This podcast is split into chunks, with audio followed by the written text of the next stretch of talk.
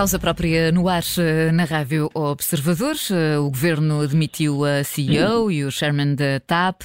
A decisão surge depois de um relatório da Inspeção-Geral das Finanças que considerou nulo o acordo feito entre a companhia e Alexandra Reis. Convidámos para este debate, para o debate de hoje do Causa Própria, o deputado do PS, Carlos Pereira, e o deputado do PSD, Paulo Muniz. A moderação é do Diogo Teixeira Pereira. Bem-vindos, eh, Carlos Pereira e Paulo Muniz. Obrigado pela vossa disponibilidade para se juntarem ao, caso, ao causa própria da Rádio Observador. Uh, Carlos Pereira, por que o administrador financeiro não foi demitido juntamente com a CEO e o chairman da TAP? Porque isso podia chamuscar Fernando Medina? Bom dia, bom dia também ao, ao Paulo Muniz.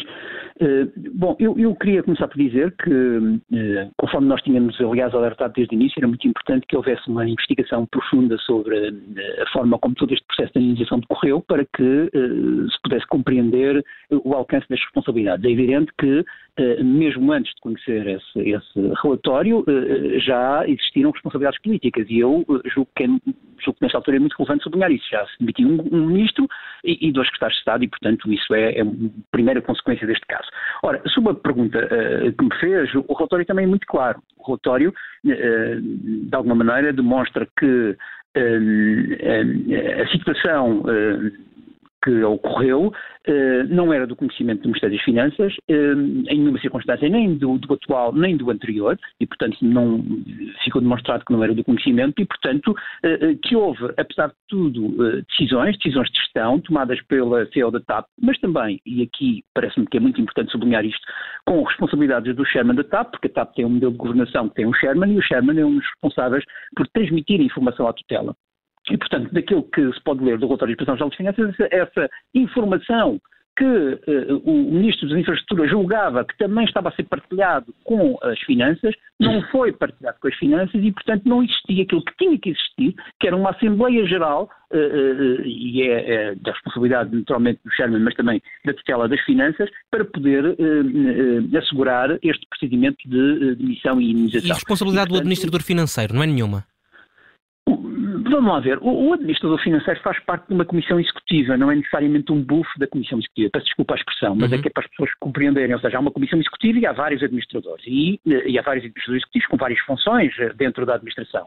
Uh, a função do administrador executivo não é transmitir a, a, a, sua tutela, porque ele tem responsabilidades para tutelas, por duas tutelas, apesar de ser uh, nomeado pelas finanças, é, uh, obviamente, um, um, administrador de pleno direito como todos os outros. E, portanto, o, quem tem responsabilidades no modelo de governança da TAP, de fazer a, a, informação, de passar a informação às respectivas tutelas, é o chairman da TAP. E é isso que está no modelo de governação da TAP. E, portanto, esse, essa informação não foi feita e, eh, na verdade, confirmou-se que o Ministro das Finanças, quer seja Fernando Medina, quer seja João Leão, não tiveram conhecimento deste facto e, portanto, eh, não poderiam ter eh, atuado em conformidade.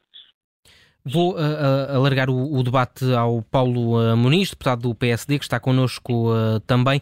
Paulo Muniz, esta semana Luís Montenegro disse que se fosse Primeiro-Ministro, o Ministro das Finanças já não estava no governo.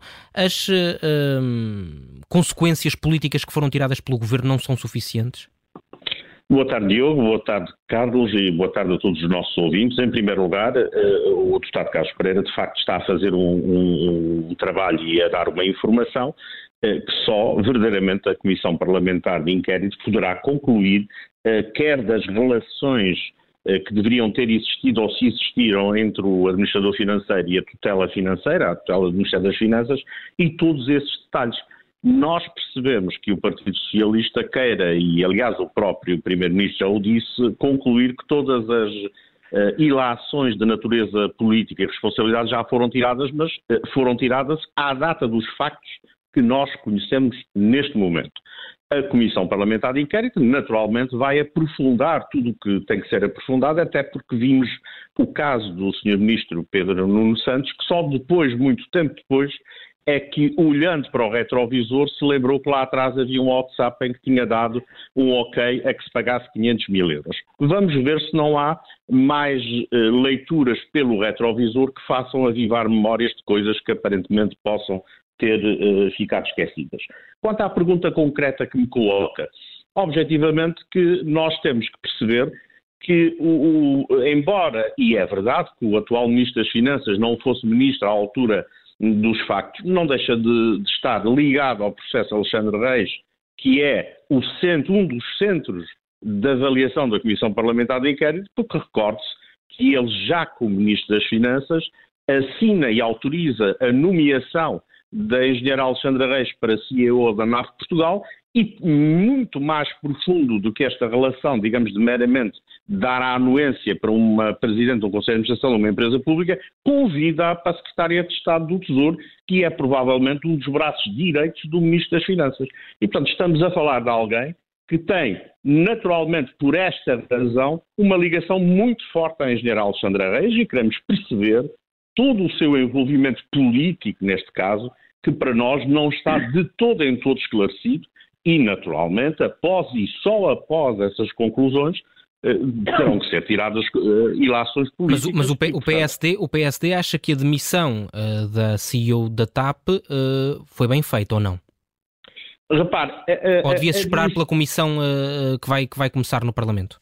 A admissão da CEO e da Chairman da TAP foi uma tentativa do PS em abafar e resolver um problema que não está resolvido politicamente. Mas não foi isso que eu lhe perguntei. No fundo, aquilo que eu lhe estou a perguntar é se o PSD estivesse nestas circunstâncias, uh, teria feito a mesma coisa, demitida a CEO da TAP? Provavelmente não só a CEO, mas eventualmente outros responsáveis na gestão da companhia que possam estar correlacionados, como iremos demonstrar com este caso. E, portanto, esta questão não se esgota na demissão do Sherman e da CEO, mas na avaliação aprofundada e muitos dos casos que agora existem provavelmente já teriam justificado outras demissões. Eu deixo só uma nota. Não se esqueça que o ministro Pedro Nuno Santos tinha, eh, ao mesmo tempo, concomitantemente, a responsabilidade da tutela da TAP como ministro das Finanças e o ministro eh, Pedro Nuno Santos demitiu-se e, portanto, fica aqui um bocadinho a dúvida da, da, da, responsabilidade conjunta e da, digamos, da posição quase de passar por hora entre os pingos da chuva do, ministro, do atual Ministro das Finanças. Carlos Pereira, hoje hum, a manchete do, do, Correio da Manhã hum, diz-nos que a gestora da TAP exige mais de 3 milhões de uh, indenização. Uh, a TAP está preparada para pagar este valor?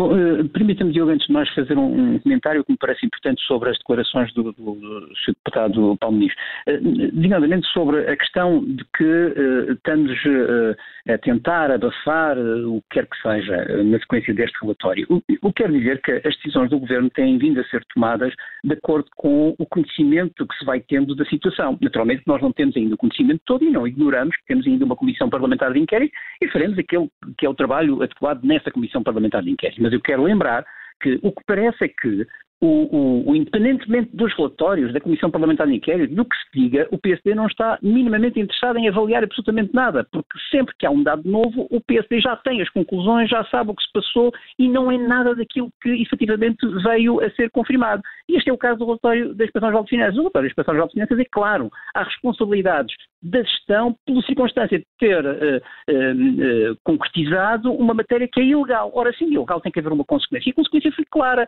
o Governo entendeu que, seja a CEO, seja o Chairman da TAP, falharam nesta matéria e, portanto, não têm condições Mas há vários, há vários juristas, e... há vários juristas que foram ouvidos pelos órgãos de comunicação social ao longo da, da, da semana que não acham que seja assim tão líquido a questão da justa causa, não é?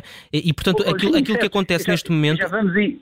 Não, Sim, é, já vamos é, aí sequência da sua pergunta, da pergunta sim. que fez relativamente à, à, à senhora CEO da TAP. Eu só estava a tentar concluir é que nós uh, vamos naturalmente aguardar para perceber que outros factos eventualmente podem ser desvendados. Nós não conhecemos mais, conhecemos estes. O, o, eu volto, volto, a dizer, o PSD nunca quis conhecer nenhum, já sabia de tudo e continua a saber de tudo, eh, incluindo tentando cercar o Ministro das Finanças, que é o único objetivo que tem para alcançar o Primeiro-Ministro. Mas eh, sobre este caso e sobre a questão da CEO da TAP e a circunstância de haver dúvidas entre juristas, é claro que os juristas não estão sempre de acordo. E há claro. sempre um jurista que acha uma coisa, outros que acham outra, tem sido assim. E, portanto, num Estado de Direito, permita-me dizer isto, eh, todos os, cidadãos têm possibilidades e, e, o direito, naturalmente, de utilizar todos os meios disponíveis para se defenderem. Mas, mas, portanto, mas se, a TAP, se, a TAP, tiver que pagar uma indenização na ordem deste valor, eh, ou seja, se, se a justa causa for, eh, não, não, não for validada, digamos assim, depois de, de, destes recursos uh, que, que, a CEO vai, vai uh, pôr, uh, e, se, e se a TAP tiver que lhe pagar 3 milhões de indenização, ou um valor próximo disto,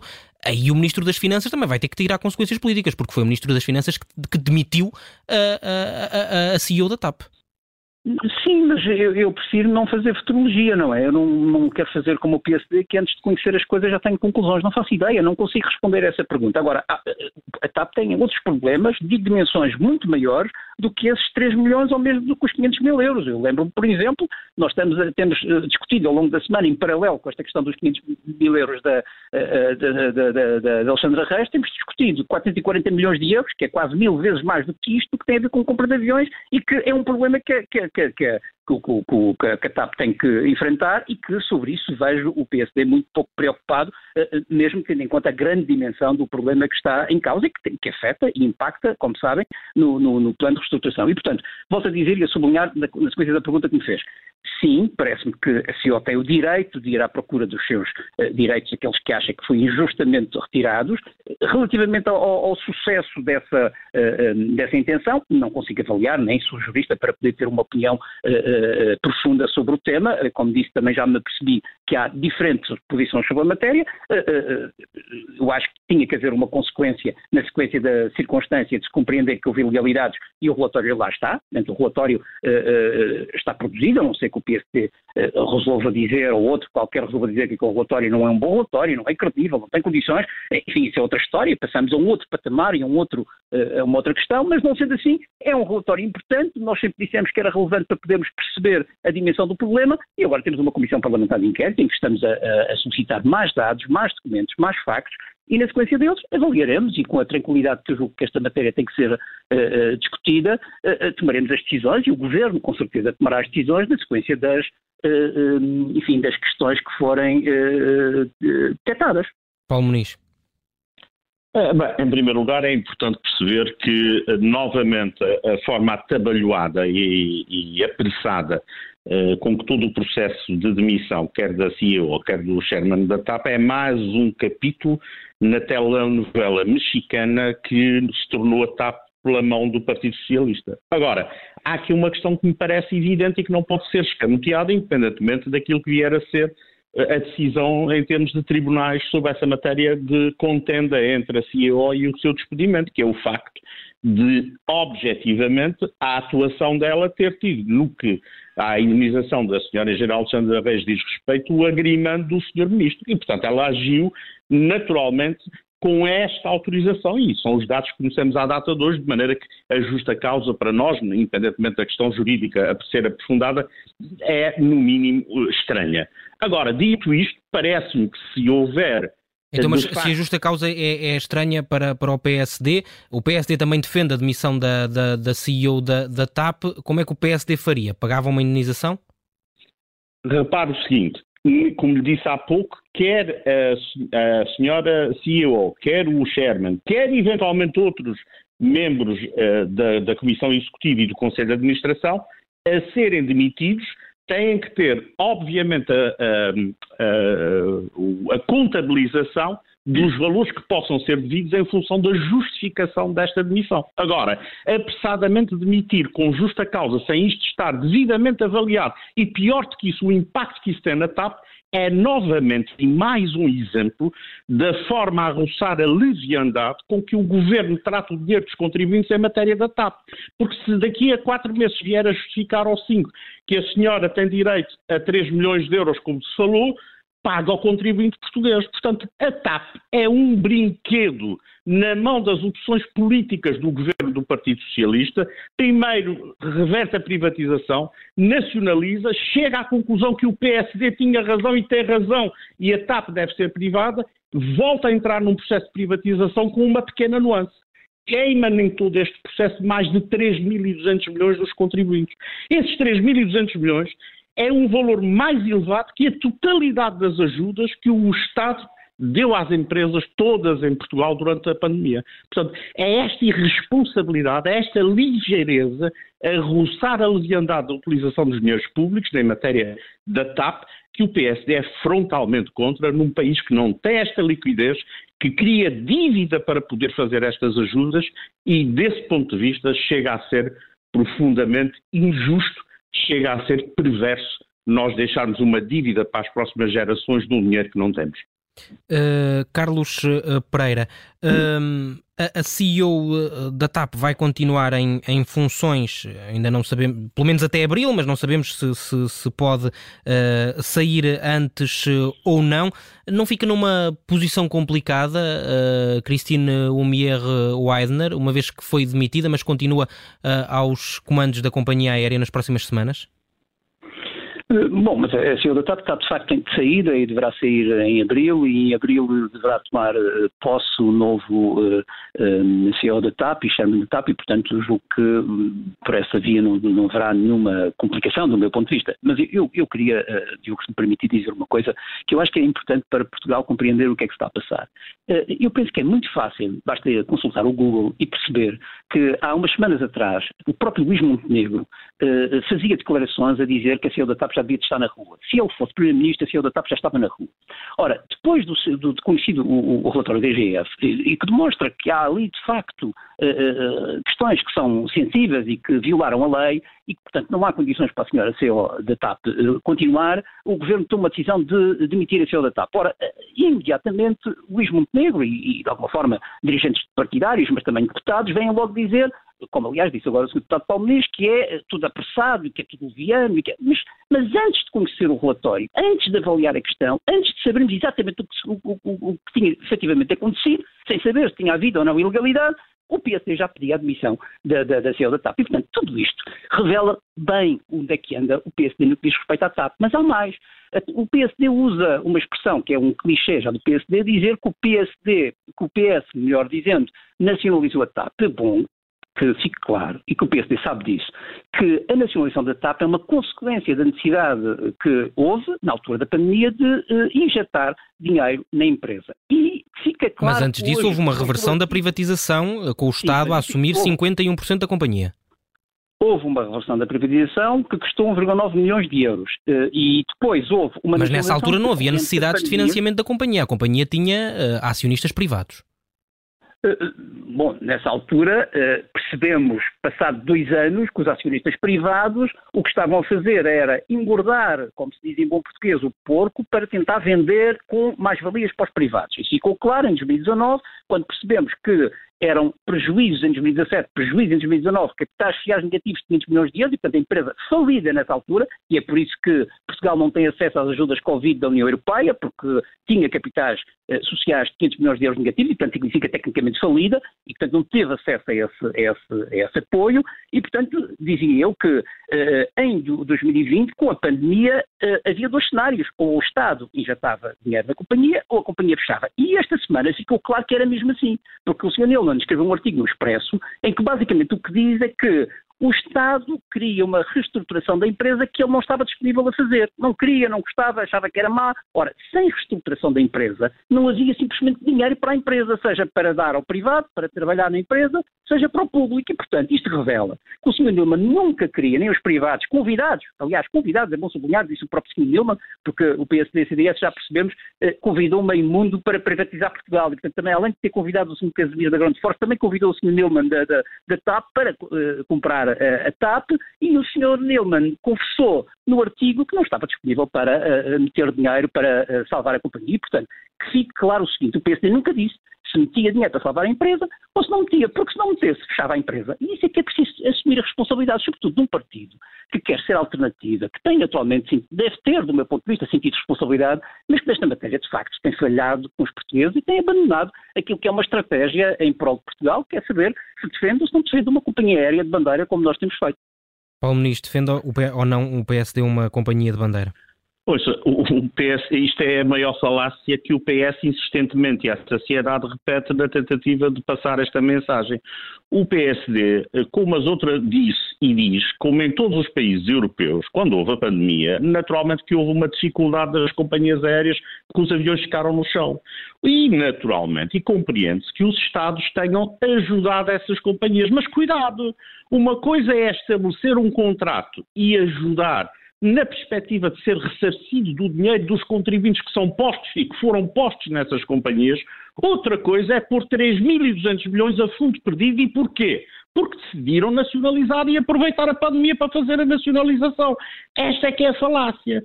O que aqui está em causa não é ajudar a companhia, é ajudar a companhia, mas protegendo o dinheiro que é dos contribuintes. Esta é a primeira obrigação de um partido e de uma governação responsável. E isto não foi o que foi feito. Aliás, não foi nunca clara, claramente dito que isto era uma ajuda e um dinheiro a fundo perdido. Havia primeiro os rumores que há de devolver, que vai devolvendo e depois, obviamente, por várias bocas viemos a saber o que já sabíamos que é que nunca irá ser devolvido.